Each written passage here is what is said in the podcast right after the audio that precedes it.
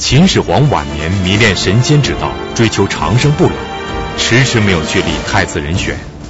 直到公元前二百一十年，他在巡游到沙丘的时候染上重病，临终前才颁布诏书，明确指定长子扶苏作为皇位的继承人。但秦帝国的中车辅领赵高、丞相李斯和秦始皇的另一个儿子胡亥联手篡改遗诏。妄图把胡亥推上皇位继承人的位置，那么被蒙在鼓里的扶苏面对这份遗诏，会不会起疑心呢？这场发生在沙丘的政变，现在还充满着太多的变数。赵高虽然和李斯、胡亥密谋篡改了秦始皇的遗诏，但他的成功取决于扶苏面对这份遗诏的态度。扶苏在朝臣和皇族中有巨大的影响力。又在秦军主力部队长城军团中做监军。如果扶苏不相信遗诏，或者不接受自己被赐死的命运，他一旦折腾起来，沙丘政变就肯定不能成功。所以赵高、李斯和胡亥发出那份被篡改的遗诏后，就一直在忐忑不安地等待着结果。他们最终等来了什么结果呢？扶苏究竟会怎样面对这份被篡改的遗诏呢？河南大学王立群教授为您精彩讲述《王立群读史记·秦始皇之二世诈立》。上一集我们讲到，赵高、胡亥、李斯三个人结成了一个政变集团，但是三个人的结盟，并不能意味着政变就一定能够成功，因为要想政变成功，这里边还必须要解决一个重要人物。这个人是谁呢？扶苏。扶苏的地位非常重要。扶苏有四个方面的优势：第一，皇长子；第二，秦始皇遗诏中间明确规定的合法继承人；第三，扶苏在朝臣。和皇族中间有巨大影响力。第四，扶苏手握重兵，因为在秦始皇病故期间，当时秦国的两大军团是长城军团三十万主力，而这三十万离秦国都城咸阳非常近；另一个是征南越未归的五十万。这是南北两大军团，剩余的军队都不足以威胁天下，而扶苏手握三十万重军，所以他这种四大优势决定了扶苏是必须要搬开的一个绊脚石。如果拿不下扶苏，如果扶苏不相信遗诏。如果扶苏带兵求见秦始皇，这事儿麻烦就大了。所以三个人的结盟，尽管决定了大事，但是要想万无一失，必须解决扶苏。那么他们就写了一个假的遗诏，这个假遗诏的核心就是赐死扶苏。扶苏会怎么处理？这是一大问题。另一个和扶苏搭帮的是蒙恬，蒙恬是长城军团的主帅，蒙恬是三代家族为秦国服务，具有巨大的优势。蒙恬又具有丰富的政治经验，蒙恬会怎么看待遗诏？蒙恬会服从吗？这两个人要不解决，胡亥。要想登基，还有难度。所以在李斯屈从以后，他们首先要解决的就是扶苏了。我刚才讲了扶苏的四大优势，但是扶苏也有两个明显的弱点。第一个弱点就是扶苏不知道秦始皇已经病故，不知道遗诏中间立他为继承人。这两个不知道，是扶苏的一个致命的弱点。这两个不知道是由于信息的不对称造成的。假如扶苏知道他的父亲立他为继承人，那扶苏马上会理直气壮的起兵的。信息的不对称导致了扶苏在政治上的一大弱势。再一个，扶苏不知道赵高手里边掌握的皇帝的玉玺可以伪造遗书，这个也是他不知道的。所以胡亥、赵高、李斯啊，就草拟了一个假的遗诏。这个遗诏呢，就是赐死扶苏，赐扶苏死。既然叫扶苏死，那你总得有个理由吧？扶苏犯什么罪了？凭什么理由让扶苏赐死呢？四大理由：守边无功、诽谤朝政、谋立太子、为人不孝。四大罪状，我们逐一的分析一下。先说守边无功，说扶苏带领三十万大军在边地驻扎了几年，没有解决边患。这叫守边无功，这个话完全是欲加之罪。大家可以想想，蒙恬给扶苏接受的使命就是防范匈奴的南下，这才修了万里长城。万里长城是阻隔草原民族和农业民族的一个屏障，它是阻隔，是防范，所以说他守边无功。这是个欲加之罪，是个借口。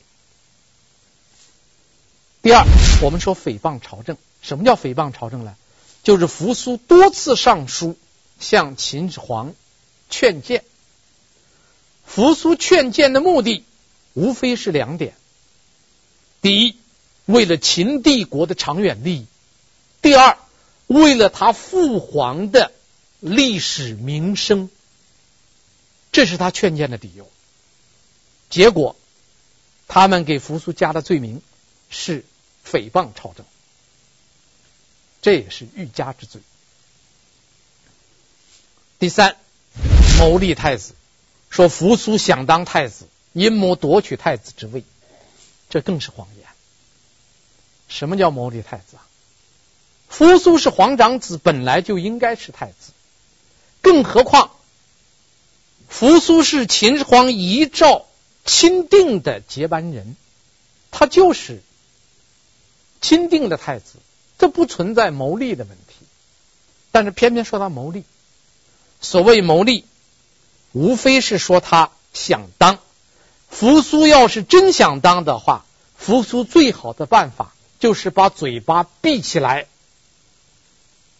扶苏要是把嘴巴闭起来，他到不了长城，也到不了边疆。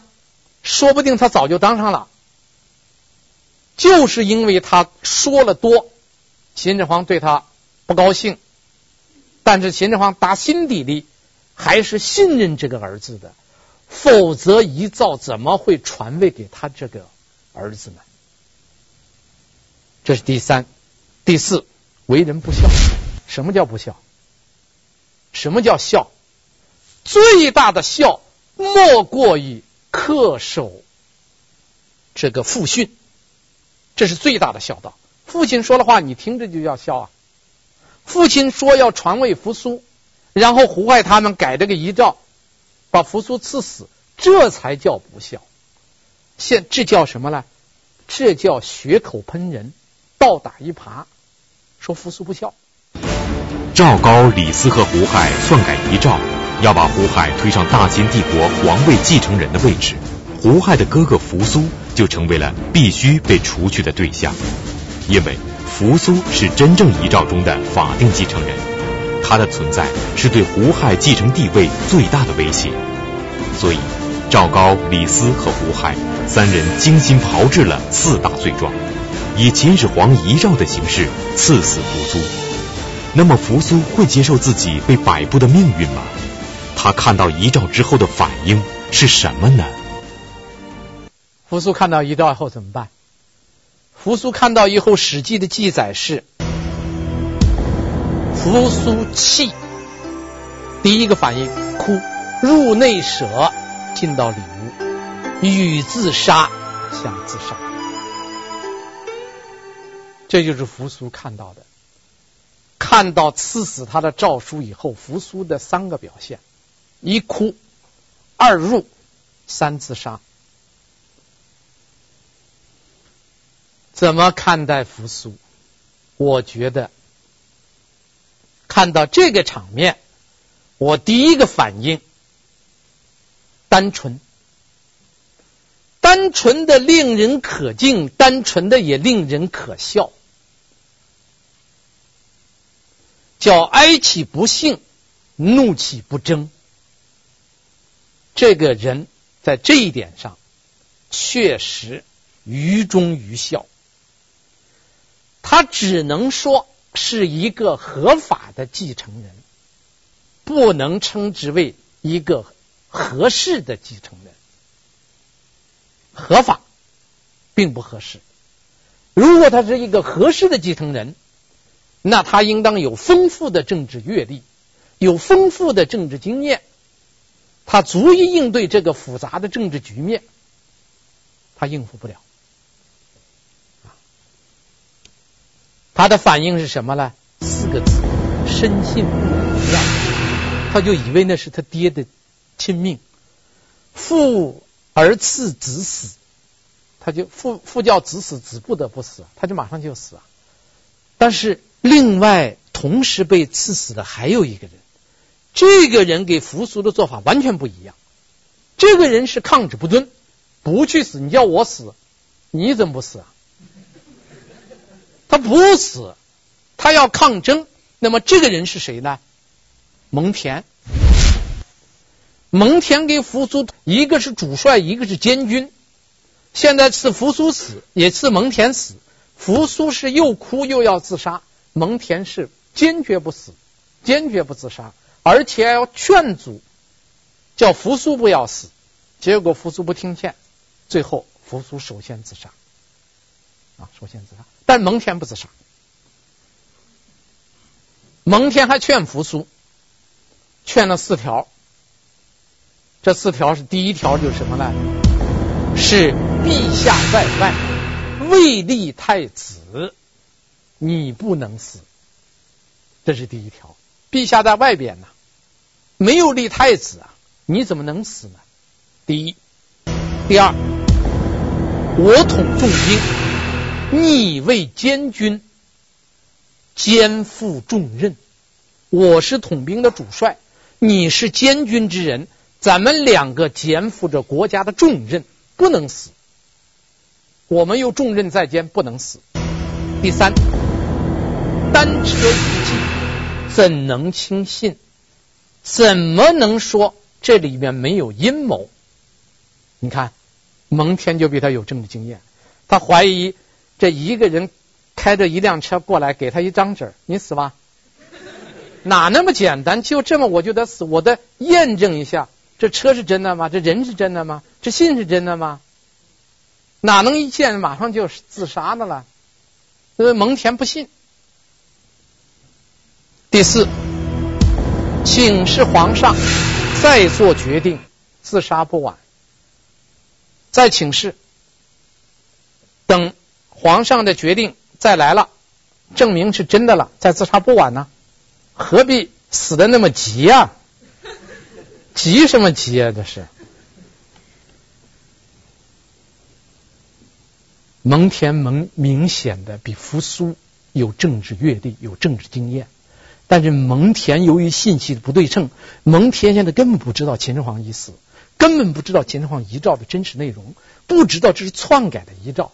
如果蒙恬知道的话，蒙恬早就带领着三十万大军杀过去了。这时候，你知道赵高、李斯给胡亥三个人在哪儿了？三个人还拉着一具臭尸体在那瞎转悠了，还不敢回去了。他必须听到扶苏死了才敢回去。那要想瞎转悠，他带领三十万大军，那很容易把他们一网打尽呐。信息不对称啊！严重了，束缚了当事人的判断能力。所以信息多重要。结果使者回来向胡亥报告说扶苏自杀了，蒙恬被关押了，他要求核实，然后史记的记载是司高大喜，李斯给赵高都非常高兴，高兴的不在于蒙恬，高兴的是扶苏就那么稀里糊涂死了，这是他们最高兴的，因为扶苏对他们的威胁最大，扶苏自杀。最大的一个障碍被搬除掉了，所以他们心里非常高兴，所以立马做了三条决定，立即返回京城。原来秦始皇死了以后，他们还在外面转了好几个月，啊，拉着一具臭尸体还向北转了好几个月。一听说扶苏死了，立即返京。第二个决定，回到京城立即发丧，公布秦始皇死的消息。第三。马上拥立胡亥继位秦二世，你看都在等着扶苏死。只要扶苏一死，马上可以回京，可以发丧，可以登基，什么都可以办，就等扶苏死。结果扶苏竟然自杀了。那这里边我们要问：这三个政变小集团为什么只盯着扶苏？秦始皇二十多个儿子中间还有那二十多个。他为什么不去盯？光盯着扶苏了？最关心的是扶苏，为什么呢？我觉得有两点，一个是不重要，一个是来不及。秦始皇的二十多个儿子，现在历史上都没有留下来名字的。秦始皇的儿子留下名字只有四个，其他的儿子的名字都没有留下来，说明什么？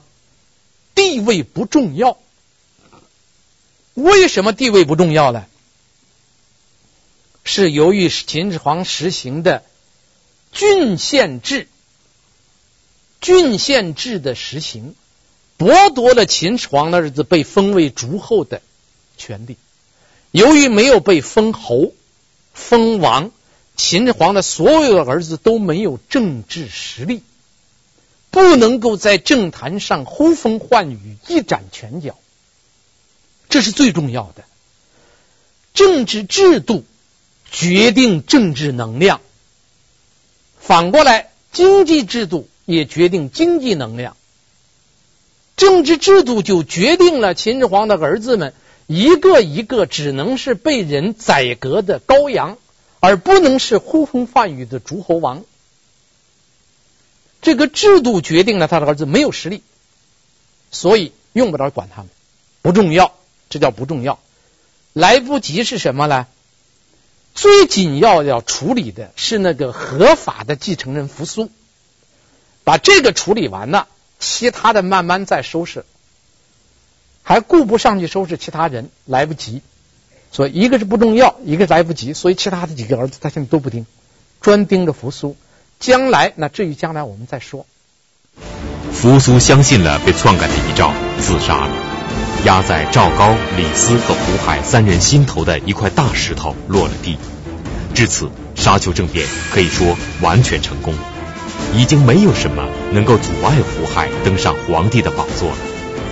而另一个被赐死的人，长城军团主帅蒙恬没有自杀，被关押了起来。那么，他的命运将会怎样呢？那么，扶苏是死掉了。那还有一个蒙恬呐，蒙恬没死啊。那么蒙恬没有死，这在赵高的心里边，给胡亥的心里边分量都不一样。胡亥一听说蒙恬这个这扶苏死了以后，胡亥的反应就是马上想释放蒙恬，他觉得把蒙恬放了吧，没有必要再杀蒙恬呐。但是赵高不愿意，赵高主张必须要把蒙恬要杀掉。赵高为什么一定要把蒙恬和他的弟弟蒙毅要一块杀掉？这里边有四个方面的原因。第一是旧恨，所谓的旧恨，就当年赵高曾经犯过法，犯过法，秦始皇让谁审他的案子呢？让蒙恬的弟弟蒙毅去审案子。蒙毅不畏强权，严格判案，最后给赵高判了个死刑。幸亏秦始皇一干预，这赵高没有被处决，但是赵高从此以后对蒙毅那是怀上了刻骨仇恨，必欲除之而后快。所以在这个当口，他绝不能放过蒙毅。而蒙毅呢，偏偏在沙丘政变的时候，蒙毅参加了秦始皇的第五次大巡游，跟着一块去了。在秦始皇在山东平原君病重以后，蒙毅意外的接了一个使命，秦始皇让他回去向一些名山大川去祈祷，为他祈福。等他祈祷回来，秦始皇已经病死了。蒙毅不知道啊，蒙毅当时并不知道这个情况。在关键时刻，蒙毅不在身边。如果蒙毅在的话，蒙毅也会知道秦始皇已死了。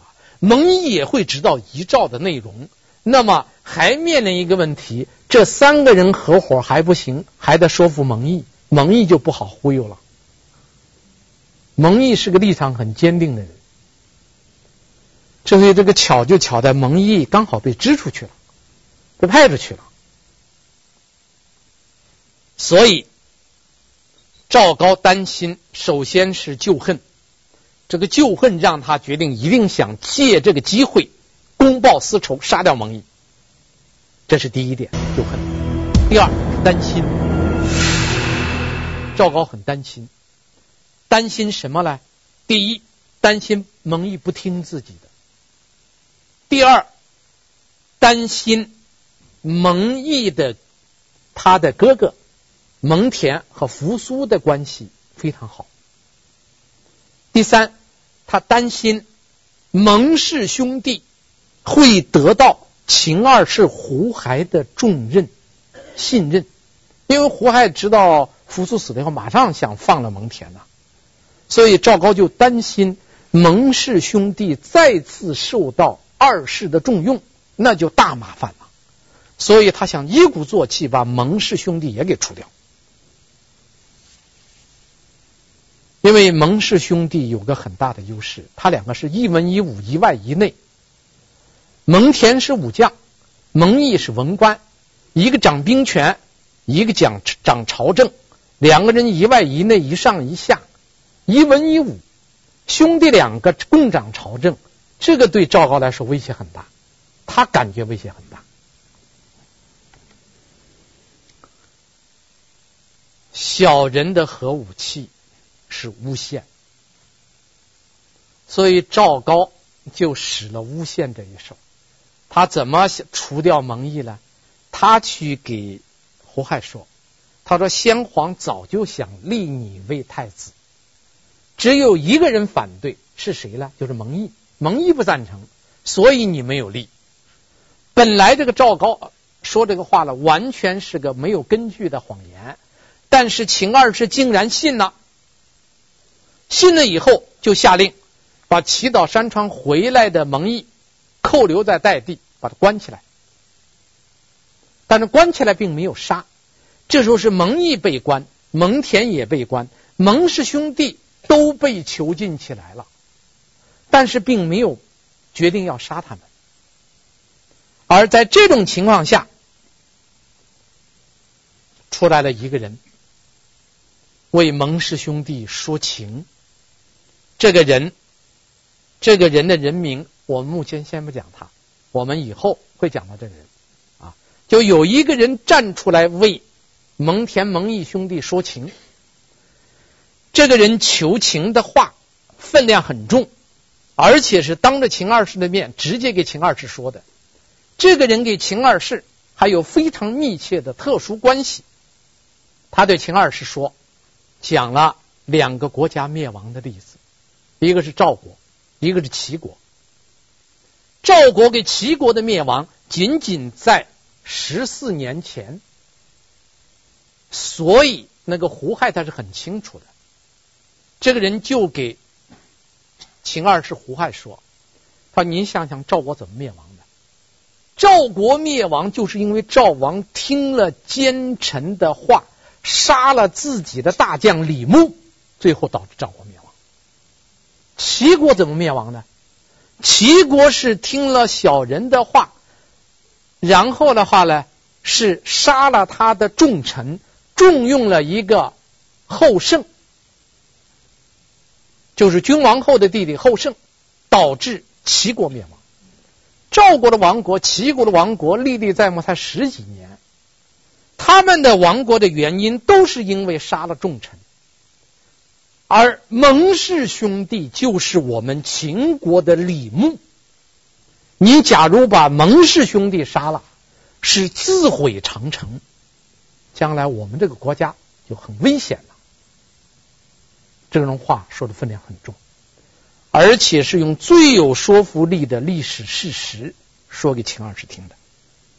秦二世听进去了吗？没有。为什么听不进去呢？赵高作祟，赵高在里边做手脚，赵高一定要除掉蒙氏兄弟，所以赵高就不停的说坏话，最后导致秦二世下决心先杀蒙毅。他派人去找到蒙毅，要蒙毅赐死蒙毅，说你反对立胡亥做太子，你没有了解先王的心意，先王就是想立胡亥的，是你在阻拦。蒙毅说：“我很年轻的时候就受到先皇的重视了，重用了，我跟着先皇几十年，一直到先皇去世，我都是秦国的正卿。”这说明我是了解先皇的意思的。你说我不了解先皇的用意，这不可能。再一个，太子能够跟着先皇外出巡游，那是在所有的儿子中间最受宠爱的。我什么时候反对过胡亥了？也没有。所以说不存在，你们加给我的这个罪名不存在。当然，他用这个话是想劝使者。但是这个使者，他给使者说了半天，使者听不进去，因为使者心里非常明白，使者这次来就是奉秦二世的命令处死这这个蒙毅的。你怎么说，他都说我不是决策人，我的任务就是来执行死刑的。那蒙毅还说什么了？最后就只好自杀了。蒙毅自杀以后，紧跟着要处理的是他的兄兄长。长城军团的主帅蒙恬，杀蒙恬什么理由呢？杀蒙毅的理由说他是反对秦二世当太子。杀蒙恬什么理由呢？两条：第一，你的罪多了，不说具体的，光说你的罪多了；再一个，你弟弟犯了重罪。蒙恬还是宁死不屈，为自己辩护。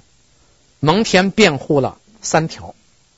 第一，我们蒙氏三代有功于秦，毫无愧疚可言，这是第一。第二，我手里边统帅三十万重兵，即使我被你们关押着，只要我一声令下，马上可以发动三十万军队发动兵变。第三，我之所以不这样做。是因为我不想辱没我们祖上的英明，辱没我们的祖光、祖祖宗的这种荣光，我才不这样做。如果不是这，我早就反了。讲了这三条以后，蒙恬也很会讲啊，他希望能够打动，没想到这个使者说的很清楚，他说：“我什么都不知道。”我只知道执行皇上的命令，让你死。蒙恬说了一番话，还是无用。结果蒙恬最后是服毒自杀，被逼自杀。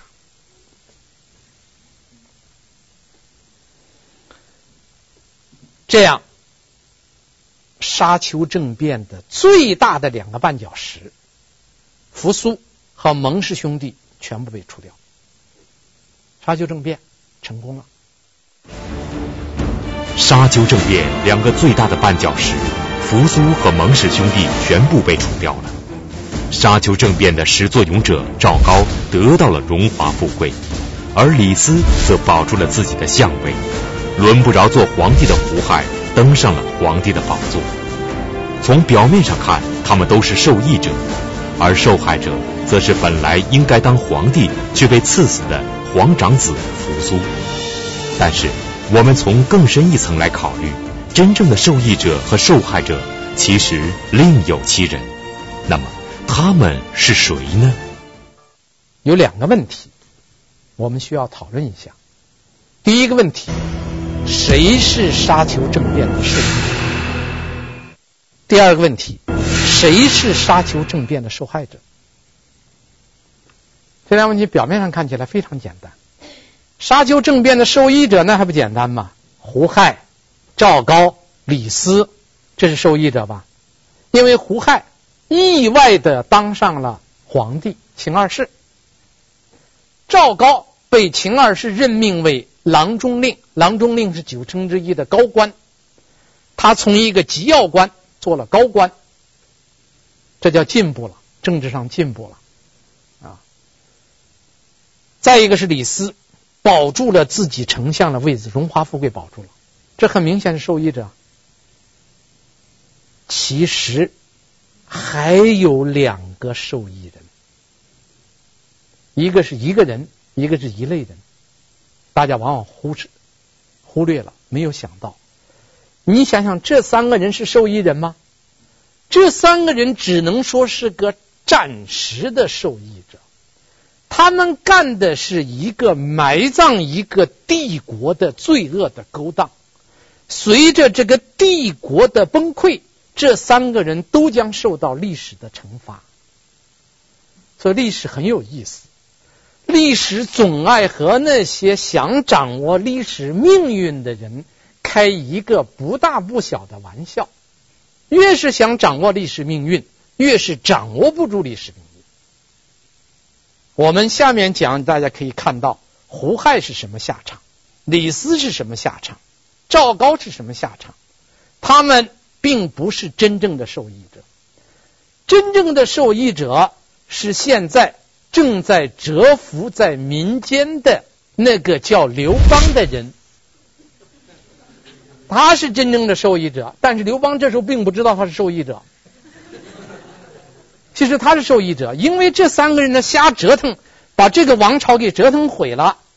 哎，那个刘邦比秦始皇小了两岁，那个刘邦，将来他成为中国第二个中央集权的统一王朝的开国皇帝。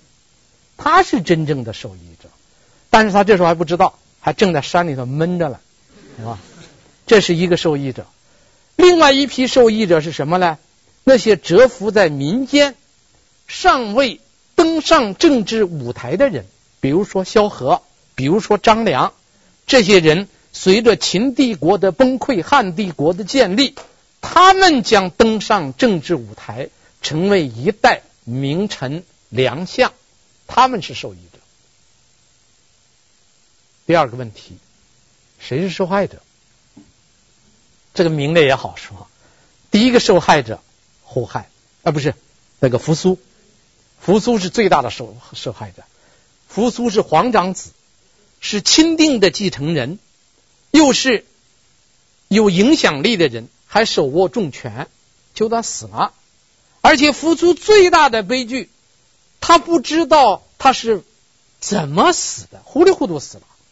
他不知道是他爹死了，然后他爹是立他为皇太子，立他是继承人，然后遗诏被篡改，然后弄个假遗诏忽悠了他一下，他自杀了。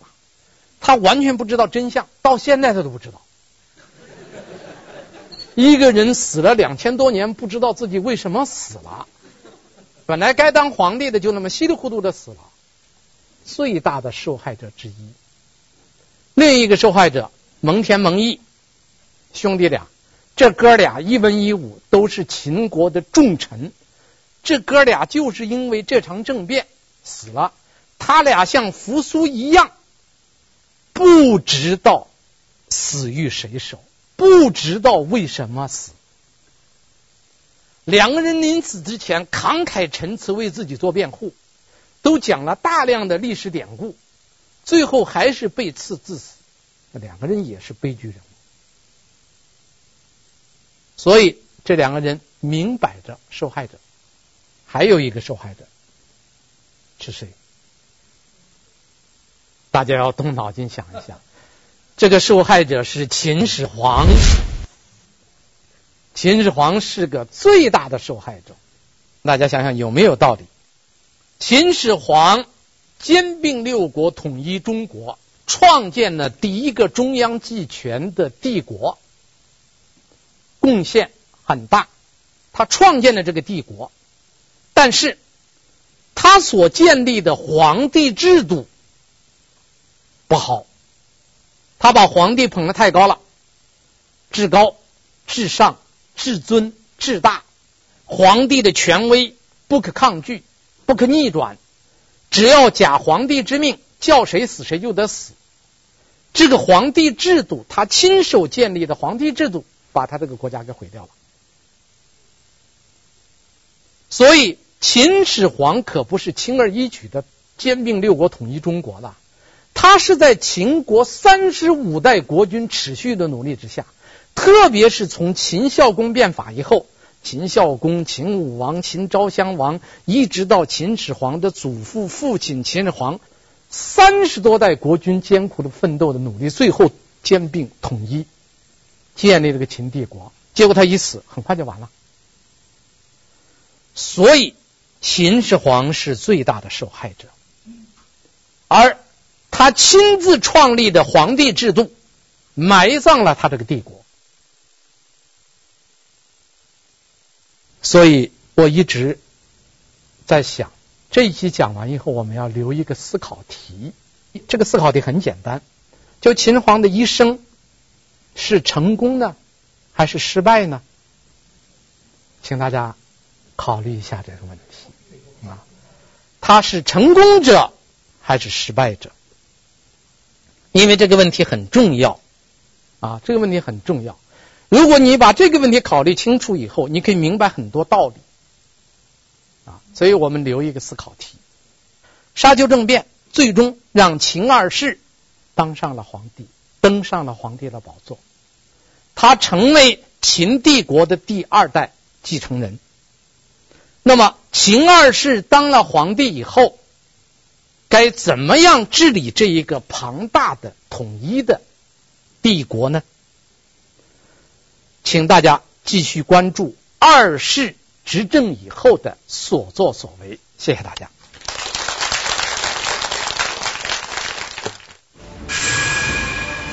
胡亥篡改秦始皇遗诏，赐死了自己的哥哥，皇位的合法继承人扶苏。同时杀掉了对秦帝国忠心耿耿的大臣蒙恬、蒙毅。可以说，胡亥是在自己的兄弟和忠臣良将的血泊之中登上了秦二世的宝座。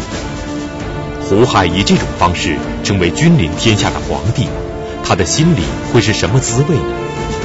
在皇帝的宝座上，胡亥终于可以毫无顾忌地发号施令，做自己想做的事情。